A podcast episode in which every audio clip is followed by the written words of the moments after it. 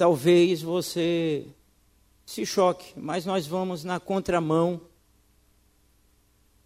de uma cultura e de uma tradição que por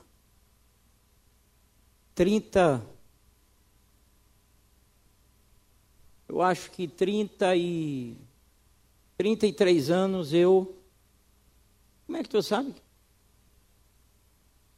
Não. É o meu. Eu, na verdade, nasci em um lar católico com prática espírita e aos 15 anos eu me converti. Eu tenho 36 anos de evangelho. Desses 36 anos de evangelho, 16 anos eu dei continuidade a algumas práticas, entre aspas, religiosas. E um dia eu me deparei com um conhecimento. E eu fui investigar. Há dez anos atrás, estudei, me aprofundei. E eu confesso para vocês que, na época, aqui na igreja, eu já era o pastor da igreja, eu fui tomado por uma coragem muito grande, porque não é fácil você quebrar tradições a partir de fundamentos bíblicos. Mas eu aprendi na Bíblia que mais importa agradar a Deus do que agradar aos homens. O estudo que você vai ouvir hoje é exatamente sobre a prática do Natal. Porque algumas pessoas não praticam aqui na igreja o Natal, inclusive eu. O meu perfil, a minha forma de ser como gente, não é de imposição sobre nada. Eu tenho dois filhos. E sobre o ensinamento, sobre a educação que dou aos meus filhos, eu não imponho absolutamente nada. Eu os ensino. E a nossa proposta aqui é ensinar. Você certamente vai ouvir alguma coisa nova hoje. Se você vai ouvir alguma coisa nova, você tem todo o direito e a obrigação de investigar mais profundo. É o direito que todos nós temos. Por que, é que eu estou dizendo isso? Porque, infelizmente, tem gente que, quando ouve alguma coisa nova, começa a achar que pode desfazer simplesmente dos outros porque está pensando diferente. Eu quero dizer que eu respeito toda e qualquer pessoa, eu respeito toda e qualquer posição e posicionamento. Eu tenho pessoas aqui na igreja, ovelhas minhas, que elas em casa colocam, mesmo tendo ouvido o ensino, colocam em casa árvore, de Natal, etc, etc.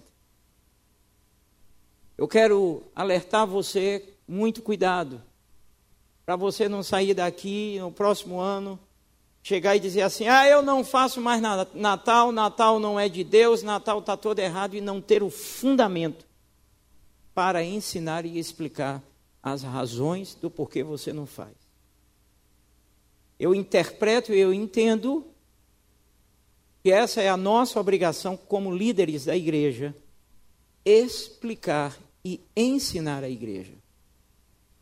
Algumas pessoas, elas são tão exageradas que às vezes até na comunhão em família elas não querem ir mais. Isto é religiosidade. Eu vou dar um exemplo para vocês. Ontem, na minha casa, com a família da minha esposa, inclusive com alguns que não moram aqui em Feira de Santana, nós tivemos um momento de comunhão, nada ligado ao Natal. Minha casa não tem é, luz de Natal, árvore de Natal, não falo de Natal e etc. Por quê? você vai é, aprender alguma coisa sobre isso. Só para que você tenha uma ideia, essa pesquisa não é nossa. Só para que você tenha uma ideia, o índice de depressão nesse período e de suicídio, ele aumenta. Por quê? Porque entende-se que é um momento de comunhão, é um momento de alegria, mas também é um momento em que Mamon, a Bíblia fala que não é possível servir a dois senhores, ou você serve a Deus ou você serve a Mamon. Mamon é o Deus do dinheiro. As pessoas, elas estão habituadas dentro dessa tradição a fazerem trocas de presente, comprar roupa nova para ir para determinado lugar. Então, quando ela não consegue essas coisas, ela é tomada por uma tristeza profunda para o seu conhecimento. A ideia de Natal é completamente desvirtuada. Na verdade, Natal se transformou em um sistema consumista e capitalista muito forte. Muito forte a semelhança da Páscoa, elementos distorcidos foram colocados. A Páscoa se celebra com ovo de quê? De quê? Você não vai ver na Bíblia nenhuma menção sobre isso. Você não vai ver. Quando me deparei com esse conhecimento, com esse estudo e fui me aprofundar, achei por bem que não deveria reter esse conhecimento e achei por bem compartilhar com toda a igreja. Você não é obrigado a concordar, mas eu sou obrigado a te ensinar. Conseguiu o vídeo? Só para que você tenha ideia, me passaram esse vídeo essa semana. E eu quero que você ouça de uma pessoa que não frequenta a igreja, de uma pessoa que não, pelo menos ah, no meu conhecimento, não sei se ela tem é, conhecimento profundo da Bíblia, mas falando sobre o Natal, observe o que ela diz. É o que maravilha. Por favor. Vai soltar agora? Quando nós chegamos ao É esse? Vamos Quando lá. nós chegamos ao Brasil, tinha seis anos e pouco. Por exemplo, eu não tinha medo de cascavéis. E eu continuei com medo de Papai, Na- Papai Noel até uns oito anos. E como é que você perdeu? Depois amei Papai Noel. Depois amei de paixão. Até hoje acredito em Papai Noel. Por quê? Qual, qual foi a razão determinante do ódio pro amor? Olha, a origem do Papai Noel, vocês querem ouvir? Queremos. Ah, eu quero. Olha, essa, eu, eu, vou, eu vou ser mais sucinta possível. É, essa, essa, essa festa tem uns 20, 15 mil anos antes de Cristo. Começou lá. O solstício de inverno dos vikings, ou dia, o dia em que o sol está mais longe da Terra, que é 24 de dezembro. Aqui para nós, no, na, no hemisfério sul, é 24 de junho, a gente faz fogueiras, etc. Então, Lá naqueles lugares que são muito frios, que nunca esquentam, a vida era muito difícil. Então, três meses tinham para armazenar comida, porque era seis meses de dia, seis meses de noite. Três meses para armazenar comida, ou seja, nozes, castanhas, três peixes para fazer o bacalhau, porque o bacalhau é uma, uma feitura de três tipos de peixe, porque tem que ser peixe de carne dura. Enfim, para armazenar comida para os seis meses, que é de noite. E nesse de noite é 30, 40, 50 abaixo de zero. Então, a, as trevas começam a vencer a luz. A vida começa a perder da morte. A luz perde, né, das trevas. A sabedoria começa a perder da ignorância. A verdade começa a perder da mentira e a vida começa a perder da morte. Dia 24 de dezembro, aí que dava um grande medo. É, porque aí o sol estava mais longe da terra. Aí se reuniam o xamã da aldeia, aldeia toda dos vikings se reunia, várias aldeias se reuniam na, é, na, frente daquela árvore que mesmo a 30, 40, 50 continuava verde e viva, que é o pinheiro. Acendiam o pinheiro com velas. O que, que tem o pinheiro a ver com Jesus Cristo? Nada, né? Pinheiro com velas e pediam que mais uma vez a vida vencesse a morte, a luz vencesse as trevas, sabedoria vencesse a ignorância e, e a vida vencesse a morte. Que bonita. E aí, e, e aí o xamã da aldeia pegava um rapaz que estava em rito de passagem de, de adolescente para adulto e mandava ele caçar um urso branco, que o urso branco era o símbolo da força dos vikings. Ele levava com seu trenó, com as suas renas, ele ia para o meio do nada caçar o urso branco, quer dizer, cutucar o urso com a vara curta, um bicho ferocíssimo. Às vezes ele não voltava, né? Porque aí era um teste, se ele podia, inclusive, crescer ou casar, enfim. Quando ele voltava com o urso branco, ele tinha imediatamente que tirar a pele do urso, se vestir com aquela pele com sangue para fora e o branco do urso para dentro. E claro que ele era jovem, mas ele vinha com a barba cheia de neve. E ele vinha com a sua oferenda então, essa é a origem do Papai Noel. Os seguidores de Cristo queriam acabar com essa festa, porque diziam que era uma festa pagã, então festa pagã não presta. Mas não conseguiram acabar. Então, no século III, depois de Cristo, colocaram o nascimento de Cristo nesse dia. Que e aí confundiram. É. Então nós usamos ainda castanhas, nós usamos nozes, nós usamos árvore de Natal que não tem nada a ver com Jesus Cristo.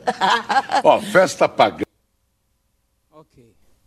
É, esta é uma das versões do significado do Natal.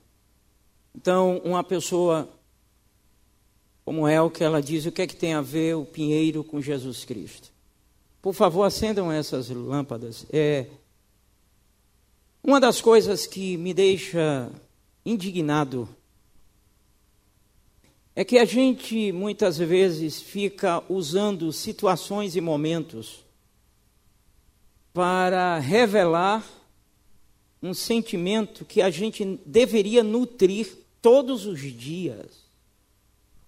Todos os dias da nossa vida. Eu tenho alguns questionamentos na minha vida. Não gosto dessa ideia de homenagear, de dizer palavras maravilhosas, afáveis, graciosas e carinhosas para a mamãe no dia da mãe ou no dia das mães. Eu não gosto disso.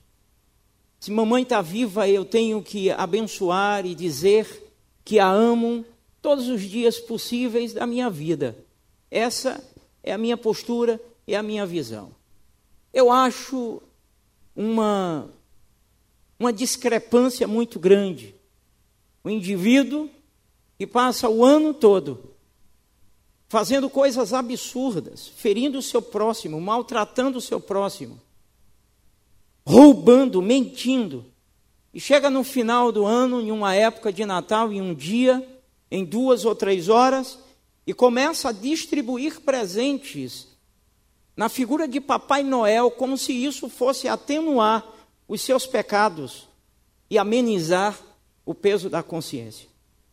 Isso me amedronta porque são mecanismos de distração da verdadeira e do verdadeiro significado da palavra de Deus e da caminhada do homem com Jesus Cristo. Eu gostaria de passar a palavra agora à pastora Geisa, que fará o estudo nessa noite, e dizer o que disse quarta-feira Recebi um outro zap que gostei, achei interessante. É muito fácil. Você carregar um saco com presentes e distribuir. Eu quero ver é você carregar uma cruz, morrer nela e ressuscitar.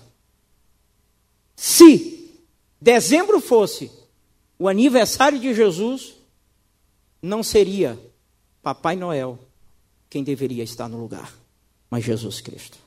Amém. A graça e a paz do Senhor Jesus, irmãos. Nós estamos numa noite de restauração, num dia em que nós vamos aprender um pouco mais. Eu sei que muitos aqui estarão relembrando. E antes de começarmos a trazer algumas informações, eu gostaria de orar com você. Você pode fechar os seus olhos. Espírito Santo de Deus, nós estamos aqui na tua presença, desde o início deste culto, onde podemos honrar o nome de Jesus, podemos, Senhor, manifestar o nosso amor e agora Continuando, Senhor, na palavra, nós te pedimos, Espírito amado, Espírito da verdade, Espírito que nos ensina todas as coisas, que cada mente seja levada cativa em obediência à tua palavra.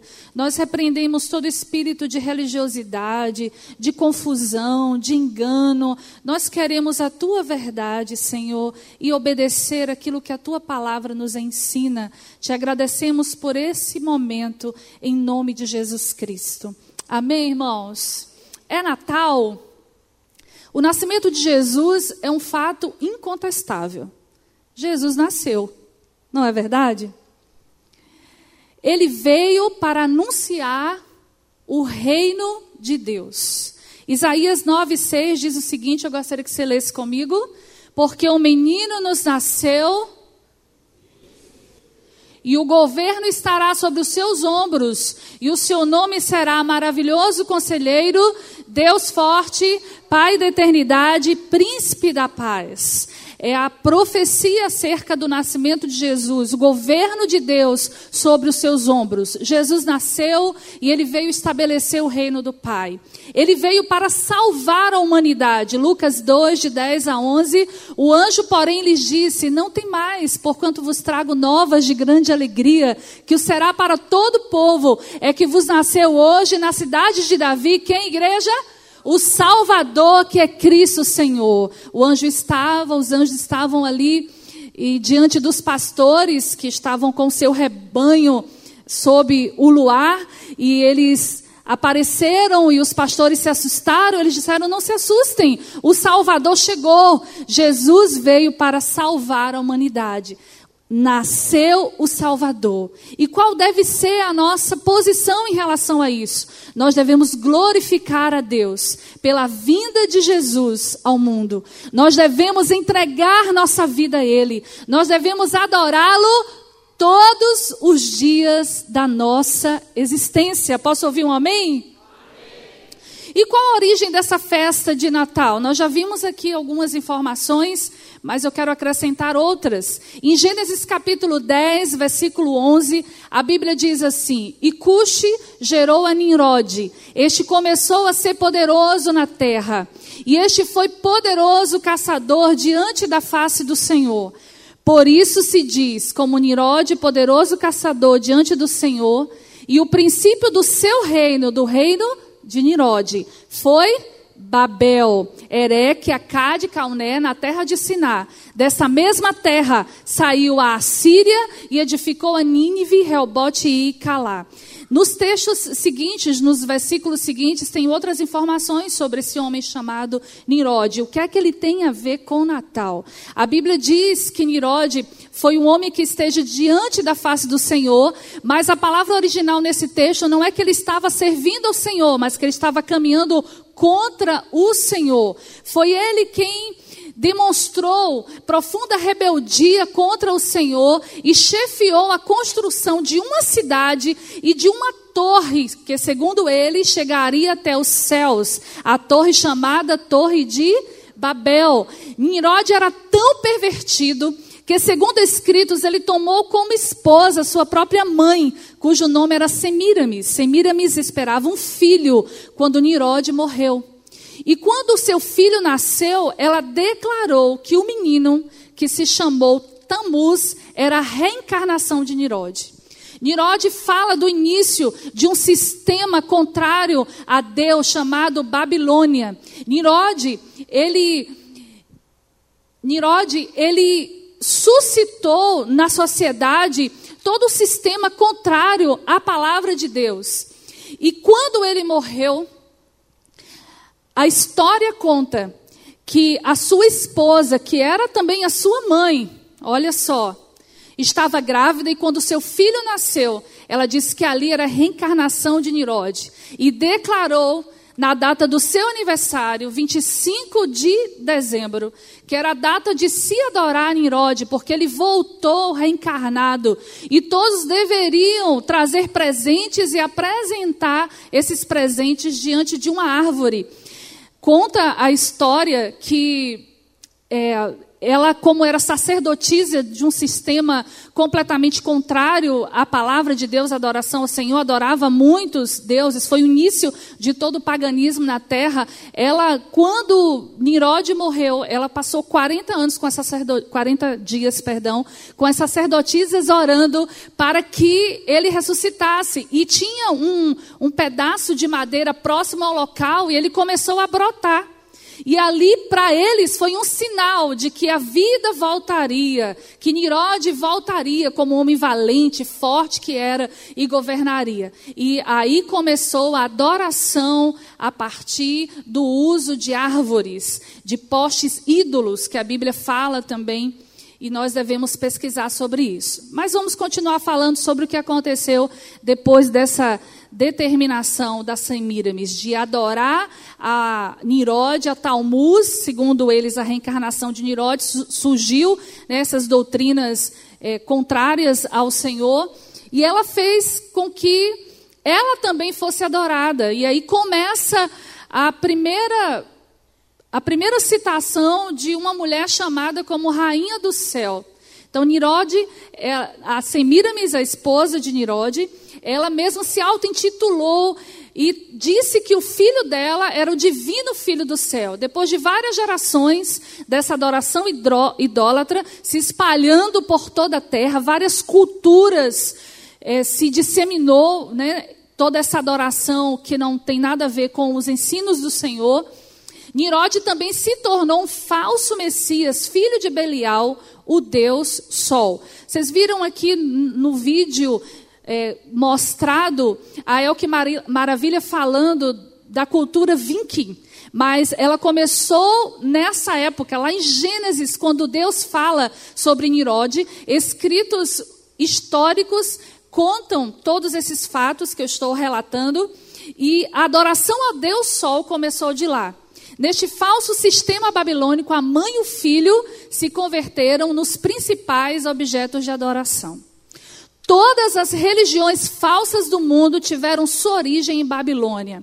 E a Bíblia fala claramente, em Jeremias, em Apocalipse, todos os escritos dos profetas, ah, os relatos, enquanto Israel caminhava ah, pela terra prometida, na conquista. Quando ele saiu do Egito, Deus sempre dizia: não se misturem com os costumes das nações pagãs. E aqui em Jeremias, mais uma vez, ele diz: saí do meio da Babilônia, ó povo meu, deixe e salve cada um a sua própria vida da inflamada ira do Senhor. Em Apocalipse, é repetida a mesma mensagem. E ouvi outra vez do céu a voz que dizia: Sai dela, povo meu, para que não sejas participante dos seus pecados e para que não incorras nas suas pragas. Então, nós percebemos com a palavra do Senhor que toda, toda cultura idólatra pagã é abominável diante do Senhor. E quando começou a festa do Natal, como Natal, nascimento de Jesus, no dia 25 de dezembro, o Império Romano,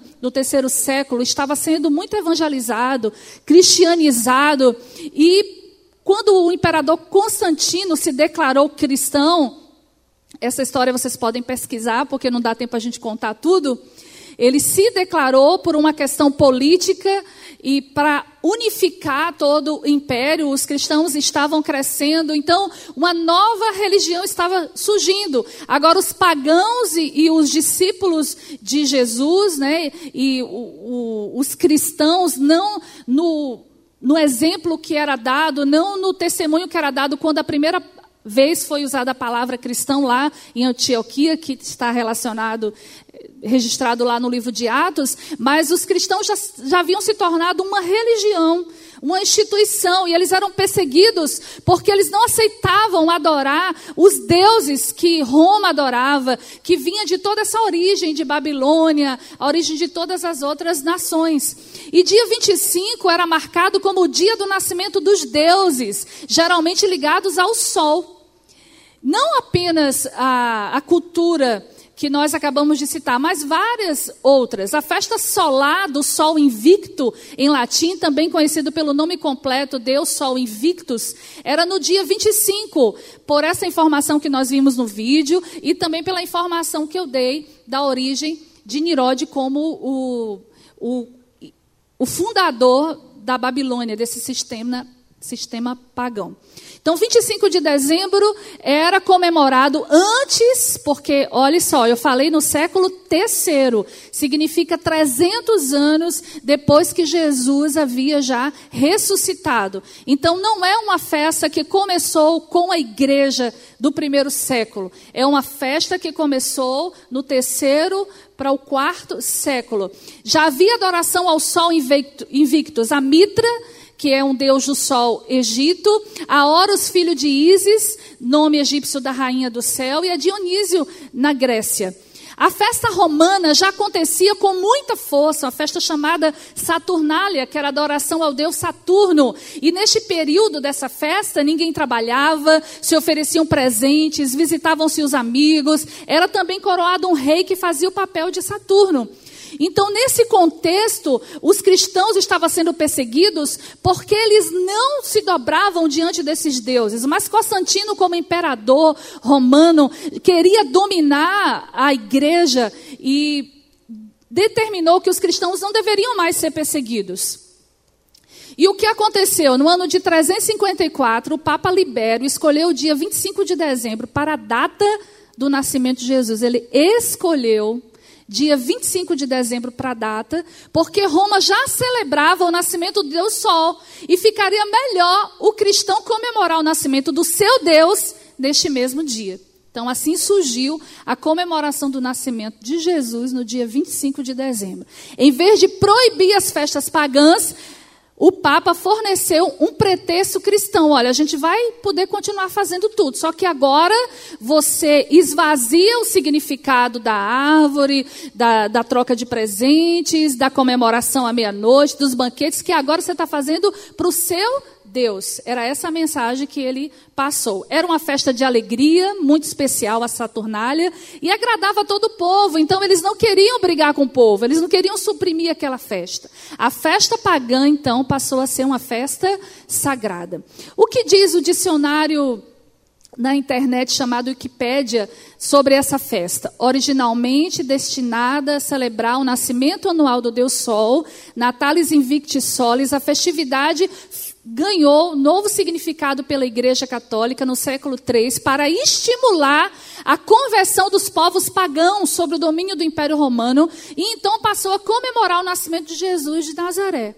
Agora, irmãos, fazendo um parênteses aqui nas informações, será que isso tem mesmo a ver com aquilo que Deus nos ensina desde o princípio de tudo? Então, se eu fosse alguém que tivesse costumes de adoração aos outros ídolos, eu poderia continuar com os meus costumes, só que agora eu mudaria o, o foco da minha adoração. Quando Davi, o rei Davi, mandou trazer de volta a arca da aliança, ela estava há vários anos na terra dos filisteus, e os filisteus eram uma nação idólatra, era uma nação que adorava muitos ídolos, tinha sua forma de cultuar os seus ídolos. E ele achou que poderia utilizar uma forma pagã para adorar a Deus. Mandou trazer a arca num carro de boi novo, para dizer: não, Deus não vai reclamar porque o carro de boi é novo. E Deus aceitou, irmãos? Não, Deus não aceitou. Jesus nasceu em 25 de dezembro, ou a menos em dezembro, a Bíblia não dá o dia nem o mês, apesar de dar várias datas bem específicas, é, falando de datas, datas de festas, inclusive, né? todas as festas bíblicas, Páscoa, Pentecostes, Yom Kippur, tabernáculos, todas têm as datas específicas, mas a data do nascimento de Jesus não foi dado. E por que Jesus não tem como ter nascido em dezembro? Porque dezembro é inverno em Israel. Pastores não estariam no campo e não seria um período propício para peregrinação. É a prova, uma das provas mais contundentes. E qual seria o mais provável para a data do nascimento de Jesus? Seria setembro, início de outubro, ou início de outubro, no tempo da festa dos tabernáculos. Eu quero informar os irmãos que isso não tem na Bíblia, isso é fruto de pesquisa de rabinos que estudam todos os fatos, os, os dados e nos informam. Se Deus não deixou na Bíblia a data, é porque eu creio assim, eu sei que muitos estão aqui também, que não é mais importante, não é importante sabermos a data. A gente vai falar um pouco mais sobre isso. Então, o que, que diz Lucas 1,5? Nos dias de Herodes, rei da Judéia, houve um sacerdote chamado Zacarias, do turno de Abias. Então, a partir dessa informação, turno de Abias, tinha como se calcular quando foi que é, João Batista tinha sido gerado. Se Jesus tem seis meses, tinha seis meses mais velho que João Batista chegaria fácil. Então, João Batista foi gerado no turno de Abias, fim de junho ou começo de julho, em nosso calendário. Jesus foi gerado pelo Espírito Santo seis meses depois, isto é, no fim de dezembro ou começo de janeiro. Contando-se os nove meses normais de gestação, Maria veio dar à luz no final de setembro ou começo de outubro, nos dias da festa dos tabernáculos, a terceira e última das grandes festas instituídas por Deus por intermédio de Moisés. E a festa de tabernáculos, ela fala de Deus habitando no meio do homem. Eu acho que Deus ele tem suas estratégias, mas isso é a título de informação para que nós pensemos que o comemorar o aniversário de Jesus numa data que é provado que não é a data dele, é estar adorando a Deus em cima de uma mentira. Eu vi recentemente alguém dizendo assim, um líder até bem conceituado é, no Brasil, dizendo: Mas eu posso comemorar o meu aniversário no dia que eu quiser. É assim, irmãos? Você gosta de comemorar seu aniversário no dia fora? Claro que não. Às vezes algumas festas são colocadas 15 dias, um mês, por algumas questões né, práticas. Mas se nós vamos agradecer a Deus pela vida que Ele nos deu, nós queremos no dia, no máximo um dia antes ou um dia depois, não é verdade? Então, isso é um argumento que, a meu ver, muito fraco. Então, vamos lá para os símbolos de Natal. Então, a origem na Babilônia. Ressuscita Nirod, faz viver Talmuz, o espírito natalino. A gente ouve muito falar sobre isso. Espírito natalino, espírito, músicas melancólicas, músicas de 30, 40 anos atrás. Você entra no, numa loja, no supermercado e está aquela mesma música e já vem aquela tristeza. Eu não sei se é só comigo que acontece isso. Vem aquela coisa assim, deixa eu sair daqui porque eu estou ficando muito triste. Porque não é Espírito de Cristo que é ministrado. O Espírito de Cristo é o Espírito de alegria, de vida, de poder, de cura, de restauração. No ocultismo ou nas religiões orientais, os espíritos dos antepassados eram invocados por meio de uma árvore. A enciclopédia Bassa, volume 11, página 274, diz o seguinte: A árvore de Natal é de origem germânica, datando do tempo de São Bonifácio, foi adotada para substituir os sacrifícios ao carvalho sagrado de Odin, adorando-se uma árvore em homenagem ao Deus menino. É claro que é, nesse tempo aqui que é registrado nessa enciclopédia, Havia muitos outros registros antigos, porque a Bíblia fala de se levantar postes ídolos, de adoração é, em árvores, que era abominável. Então, aqui é um relato mais próximo. Essa imagem que vocês estão vendo aí é da árvore de Natal de Horus, que era uma religião predominante no Egito, quatro mil anos antes de Cristo. Então a gente pode perceber que ela era enfeitada, que havia banquetes, né? Então, Horus, um deus também considerado como Deus Sol, quatro mil anos antes de Cristo já se levantavam essas árvores. E quando é, Deus ordenou o seu povo a sair do Egito, ele ordenou que deixasse todos os costumes e nem também adquirir esses costumes de adoração das nações a que ele ia se encontrar. Jeremias 10, de 1 a 4 diz: Ouvi a palavra que o Senhor vos fala a vós, ó casa de Israel. Assim diz o Senhor: Não aprendais o caminho dos gentios, nem vos espanteis dos sinais dos céus, porque com eles se atemorizam as nações. Não aprendais o caminho dos gentios, porque os costumes dos povos são vaidade. Deus está avisando ao seu povo que não deve se misturar com os costumes dos povos. Estava recentemente dando uma palavra no rádio sobre isso e uma pessoa ligou e disse assim: Mas Deus respeita a cultura dos povos. E eu ouvi com muita educação, mas tive que falar a verdade: Deus não respeita a cultura dos povos. Deus não respeita. Porque o que vale é o que ele diz. Se a cultura dos povos é uma cultura de origem de adoração a ídolos, Deus não vai respeitar. A Bíblia está cheia de interferências divinas para que o povo parasse de seguir costumes que não agradavam ao Senhor.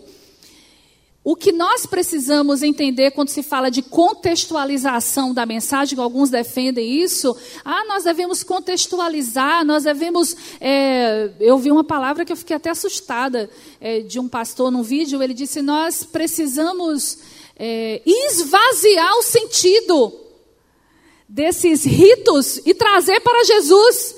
É o mesmo que pegar o carro de boi, de lá da adoração dos fariseus, e carregar a arca. Então nós precisamos realmente estar atentos ao que a palavra de Deus diz. E diz: Corta-se do bosque o madeiro, obra das mãos dos artífices, feita com machado, com prata e ouro enfeitam, com pregos e com martelos o firmos, para que não se mova.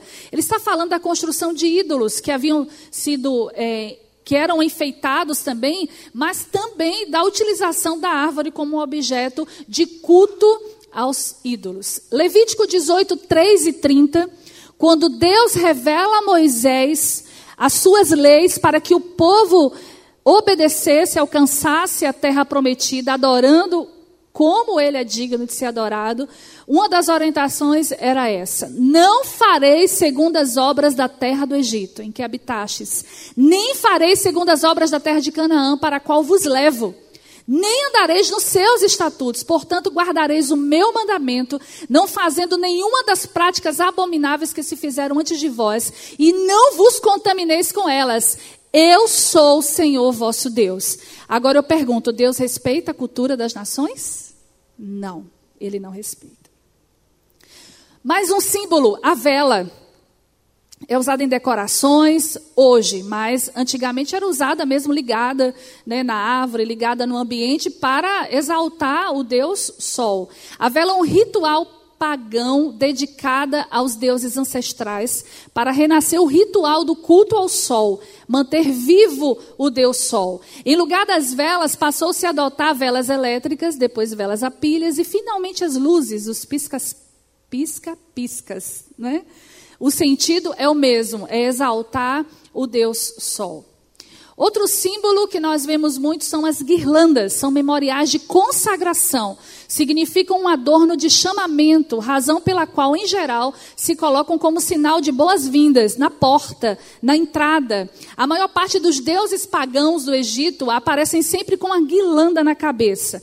A única guirlanda na Bíblia foi feita por Roma para colocar na cabeça de Jesus no dia da sua morte, como símbolo de escárnio. Então, a guirlanda não é uma decoração, nenhum sinal de adoração a Jesus, pelo contrário. O presépio parece o menos ofensivo, não é? O presépio está simbolizando aquele ambiente em que Jesus nasceu. É um altar idólatra. Ele foi consagrado desde a antiga Babilônia e é um estímulo à idolatria. O Vaticano orienta que o presépio ele precisa ter pelo menos cinco elementos: José, Maria, o menino Jesus e dois animais. Vocês estão dando para ver aí? Ali embaixo é o boi está escuro, mas tem um boi ali e tem um jumento do lado. Então esses cinco precisam ter no presépio. Ele foi criado nesse formato por Francisco de Assis no século 13, a origem de se criar altares para representar os seus deuses é da Babilônia. O Vaticano pegou essa representatividade através do Papa Francisco, que instituiu que deveria se ensinar sobre o nascimento de Jesus, levantando esses símbolos, né, esse altar. E por que o boi e o jumento? Isaías 1, versículo 3. Como eu não coloquei ali no slide, eu vou abrir aqui.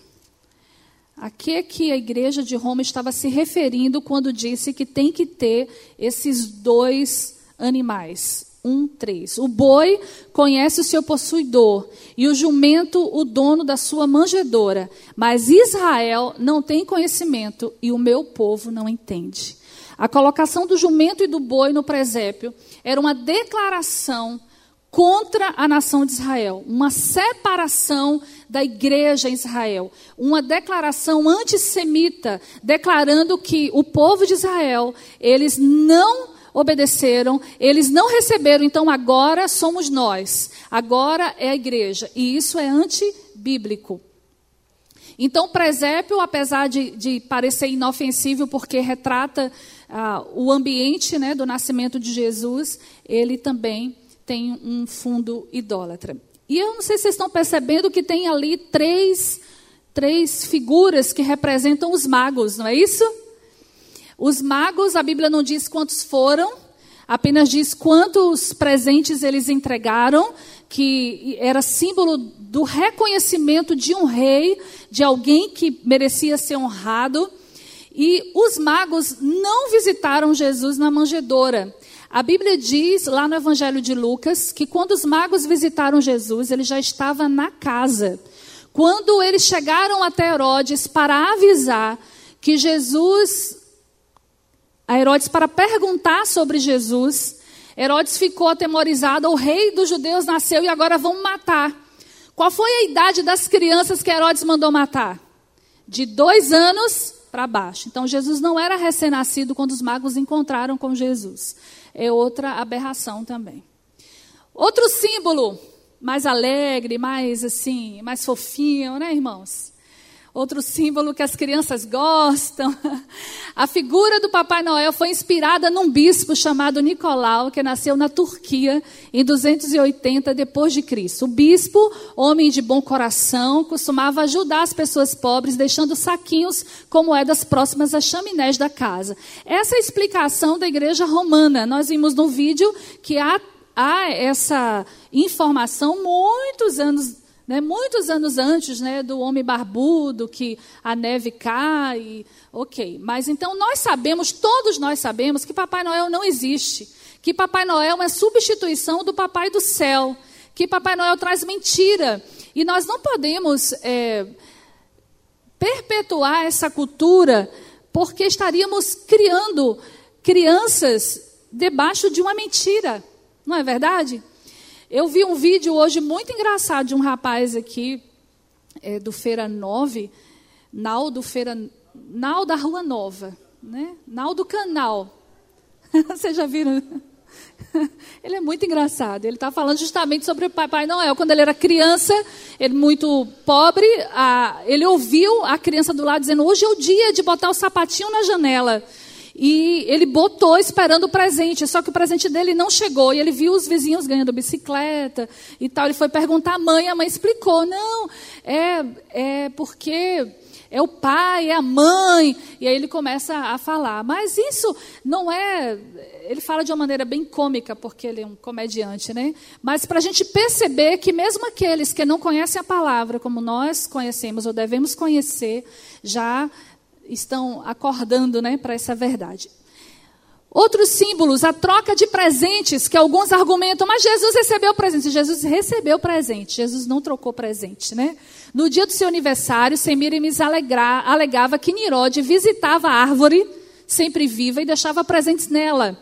Então as pessoas deveriam se aproximar daquela árvore e deixar os seus presentes para adorar uh, o, o Deus Sol, né?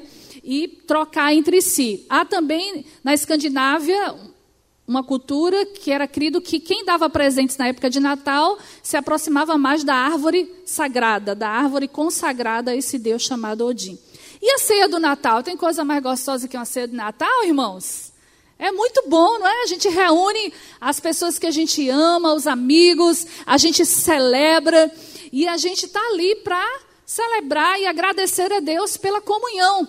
Mas tem alguns, algumas características da ceia que elas não, não estão relacionadas, como todos os outros aqui, ao nascimento de Jesus e que a gente precisa ficar muito atento. Nas festas aos deuses, sempre era oferecido grande banquete.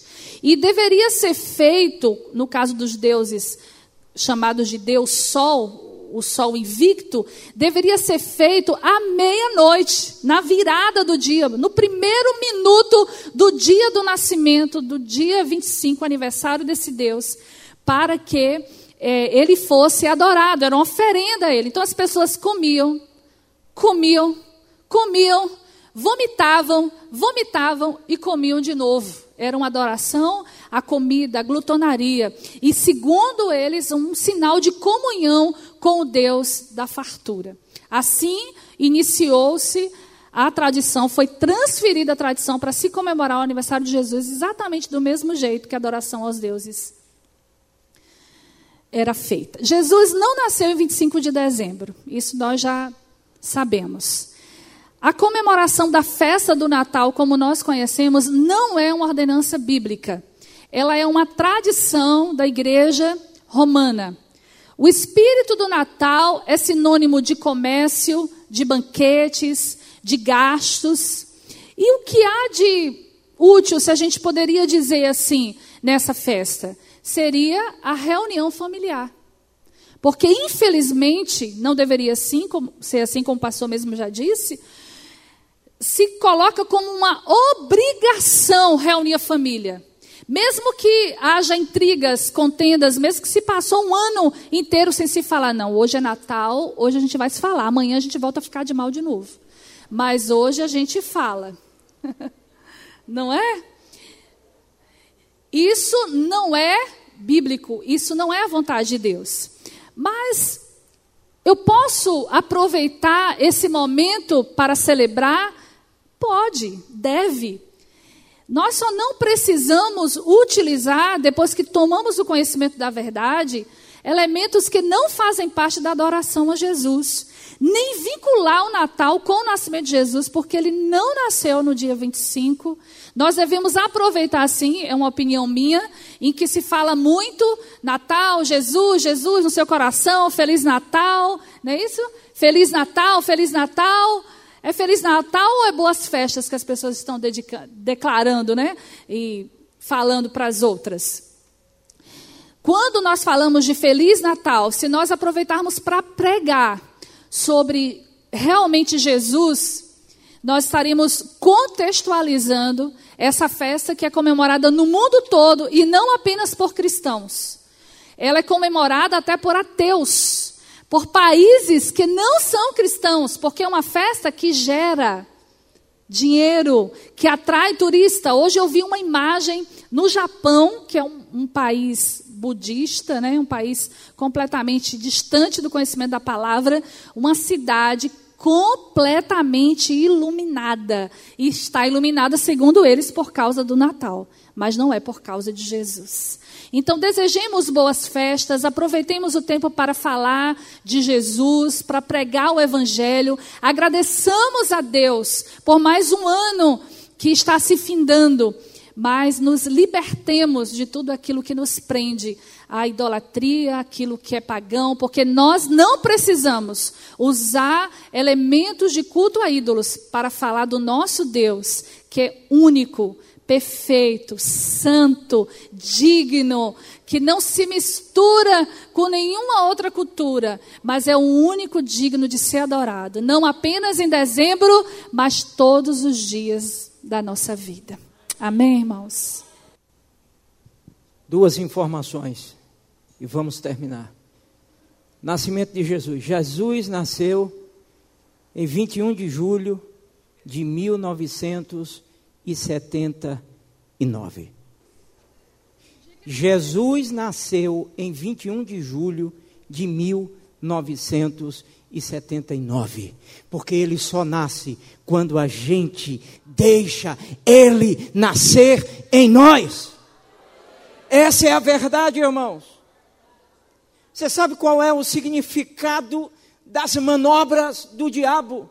É apresentar tudo de forma agradável e que não aparentemente machuca.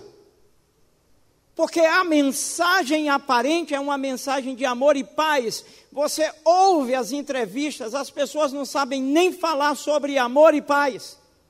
Elas não sabem falar. Porque há muita mentira por trás disso tudo. Muita mentira. Muita gente magoada, muita gente ferida. Como bem disse a pastora Geisa, em comunhão com a família, no Natal, e a cunhada olhando para o cunhado. A verdade é essa. Queridos, Jesus nasceu, ou ele nasce, no dia em que você tem um encontro com ele. Porque quando ele veio, ele veio para implantar um reino. A segunda observação que eu quero ratificar são a presença de elementos que tiram o foco de Jesus. Tiram o foco de Jesus, mas é nada demais. Ó, deixa eu te dizer uma coisa. Você tem e pode ter muitos argumentos. Há uns 10 anos atrás, quando eu preguei e ensinei sobre isso, pela primeira vez, ai, ai, foi um Deus nos acuda. E gente cheio de argumentos. Argumentos tem demais, irmãos. Mas eu quero te lembrar só uma coisa: contra fatos não há argumentos. Você quer ver uma coisa? Falando sobre símbolos, sobre distorção daquilo que de fato é bíblico. O amor, ele prejudica? O amor é ruim? O amor é ruim? O amor é ruim, irmão? Você acha que o amor é ruim, meu amigo? Você que está visitando? Não, não é. Até uma criança sabe disso. Qual é a alegação para se manter um relacionamento homoafetivo? Qual é a maior alegação para se manter um relacionamento homoafetivo? O amor. Biblicamente tem respaldo? Daí, nós gostaríamos de compartilhar com você esse estudo breve para instigar você a estudar mais profundamente e tomar a sua decisão. Fico tranquilo porque entendo que quem veio hoje ficou sabendo, mesmo sem saber que iríamos falar sobre isso, mas está sabendo agora. A única coisa que eu te peço é que não julgue, não condene e não fira ninguém pelo que está fazendo. Por muitos anos eu fiz, mas não tinha o conhecimento. Então, pelo amor de Deus, não saia daqui metralhando quem quer que seja, em nome de Jesus. E seja sábio para ensinar. E não saia daqui ferindo pessoas e magoando pessoas. Amém? E ainda que na igreja você encontre algum irmão na sua casa lá com a árvore de Natal, deixa a consciência é dele. Aquelas bolinhas, a consciência é dele. O pisca-pisca é dele. Importa o que eu faço com a minha vida e com aquilo que eu aprendi. Amém? Que Deus nos abençoe. E que Deus nos dê coragem para romper com tradições. E eu confesso para vocês, na primeira primeiro momento quando Deus me deu tudo isso, eu confesso para vocês, que eu estava disposto a tudo.